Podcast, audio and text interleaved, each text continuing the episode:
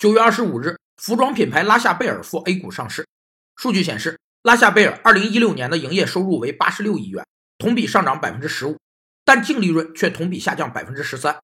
此外，单店收入逐年下降，毛利率在行业中偏低，库存过高等现象表明，这家公司开始陷入粗放式经营的困局。粗放式经营原指农业生产中把一定的生产资料和劳动分散地投在较多的土地上，进行粗耕简作的农业经营方式。后来泛指那些技术和管理水平不高、生产要素利用率低、物质和劳动消耗高的生产经营方式。在生产力不发达的年代，经济社会、技术和制度等因素形成了封闭的经济环境，不得不采取粗放式经营。于是，在获得局部利益和促进社会经济增长的同时，造成了高昂的社会经济成本。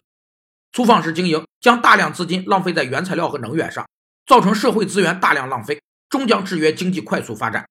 随着时代发展，粗放式精油也必将被淘汰。